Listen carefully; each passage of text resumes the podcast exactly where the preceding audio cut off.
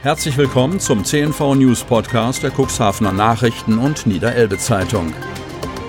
In einer täglichen Zusammenfassung erhalten Sie von Montag bis Samstag die wichtigsten Nachrichten in einem kompakten Format von sechs bis acht Minuten Länge. Am Mikrofon Dieter Bügel.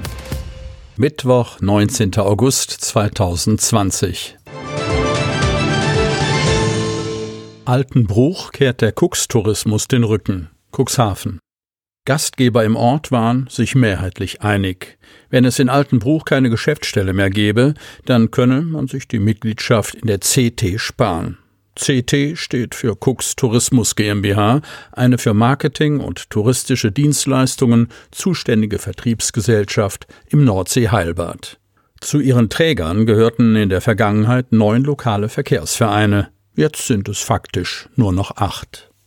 Wir sind nun mal die kleinste Niederlassung gewesen und die Cooks Tourismus GmbH muss halt sparen. Die wirtschaftlichen Motive kann er nachvollziehen. Trotzdem hat sich Hermann Mayer, Vorsitzender des Verkehrsvereins Altenbruch, geärgert. An einem Montag sei ihm eröffnet worden, dass die Touristeninformation in der Villa Geben geschlossen werde.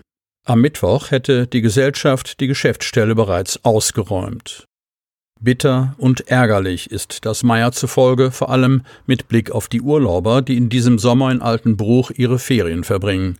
Die nämlich stehen vor verschlossener Tür und werden an Touristinfos in anderen Ortsteilen verwiesen. Vorerst jedenfalls, denn der Verkehrsverein will versuchen, eine Gästeinformation mittelfristig in Eigenregie zu betreiben.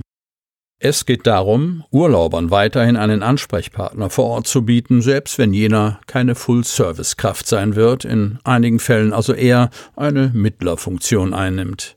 Buchungsanfragen etwa, so der Verkehrsvereinsvorsitzende, würden in Zukunft an die CT weitergeleitet werden. Auf eigene Faust Quartiere zu vermitteln, sei nicht möglich, allein weil der Verein gar nicht wirtschaftlich tätig sein dürfe.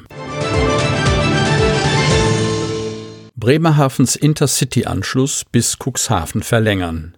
Cuxhaven. Bremerhaven erhält 2021 wieder Anschluss an das Fernzugnetz. Spätestens zum Fahrplanwechsel im Dezember kommenden Jahres wird ein Intercity von der Seestadt bis ins rheinland-pfälzische Koblenz rollen. Und auch Cuxhaven könnte von dieser Anbindung an die bevölkerungsreichste Region Deutschlands, der ICE fährt durch Nordrhein-Westfalen und das Rheinland, profitieren. Denn langfristig ist die Weiterführung der Strecke nach Cuxhaven angedacht. Bei dem IC nach Koblenz handelt es sich um einen modernen Doppeldecker, so Enak Ferlemann, CDU, parlamentarischer Staatssekretär beim Bundesverkehrsminister, der das Zustandekommen der Verbindung eingefädelt hat. Besonders mit Fahrgästen für das Bremerhavener Kreuzfahrtterminal soll der Fernzug ausgelastet werden. Dass der IC auch für Feriengäste aus Nordrhein-Westfalen, die nach Cuxhaven reisen wollen, interessant werden könnte, liegt auf der Hand. Die Auslastung könnte dadurch deutlich erhöht werden. Das einzige Problem, die Strecke zwischen Bremerhaven und Cuxhaven ist nicht elektrifiziert. Der Bundestag werde im Herbst ein Gesetz zur Beschleunigung des Planungsrechts verabschieden, das für bestimmte Infrastrukturmaßnahmen eine langwierige Planfeststellung überflüssig mache. Mit diesem schlanken Verfahren, so Ferlemann, könne es mit der Elektrifizierung bis Cuxhaven relativ schnell gehen, so dass spätestens 2028 der IC in den Cuxhavener Bahnhof einfahren könnte. Eine Alternative zur Elektrifizierung brachte der Staatssekretär ins Spiel den Einsatz einer Hybridlokomotive. Diese Loks können sowohl auf elektrifizierten Strecken am Draht als auch ohne Elektrifizierung fahren. Eine Batterie würde das Aggregat zwischen Bremerhaven und Cuxhaven mit ausreichend Strom versorgen. Hafenentwicklungsgesellschaft baut Parkplätze vor Siemens Gamesa Werk. Cuxhaven. Der Cuxhavener Hafen hat sich im Laufe der Jahre bestens entwickelt und ist zu einer Drehscheibe insbesondere für Waren von und nach Großbritannien und ins Baltikum geworden. Dazu kommen die Verkehre für das Siemens Gamesa Werk und die Schwerlasttransporte im Auftrag von Vestas über den Terminal von Blue Water Breb. In der Summe haben die Lkw-Verkehre in den vergangenen Jahren enorm zugelegt. Deshalb müsse die Infrastruktur dringend angepasst werden, so der Leiter der Agentur für Wirtschaftsförderung, Mark Itken.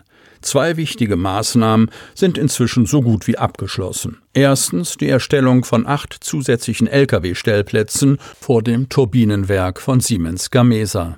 Die Stellplätze vor dem Werkstor hat die stadteigene Cuxhavener Hafenentwicklungsgesellschaft im Auftrag von Siemens Gamesa auf eigene Rechnung gebaut und vermietet sie jetzt an den Nutzer.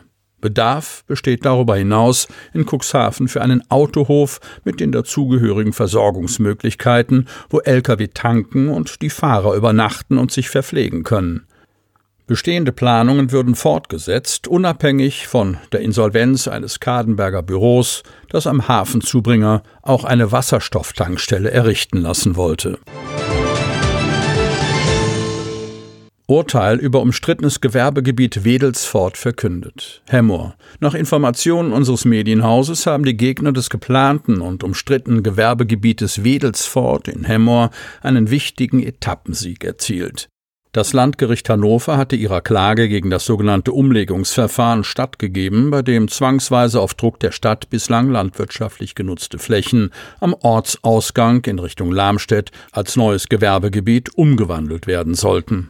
Die Stadt hatte jahrelang versucht, geeignete Areale für die Erschließung eines Gewerbegebietes in möglichst zentraler Lage auszuweisen.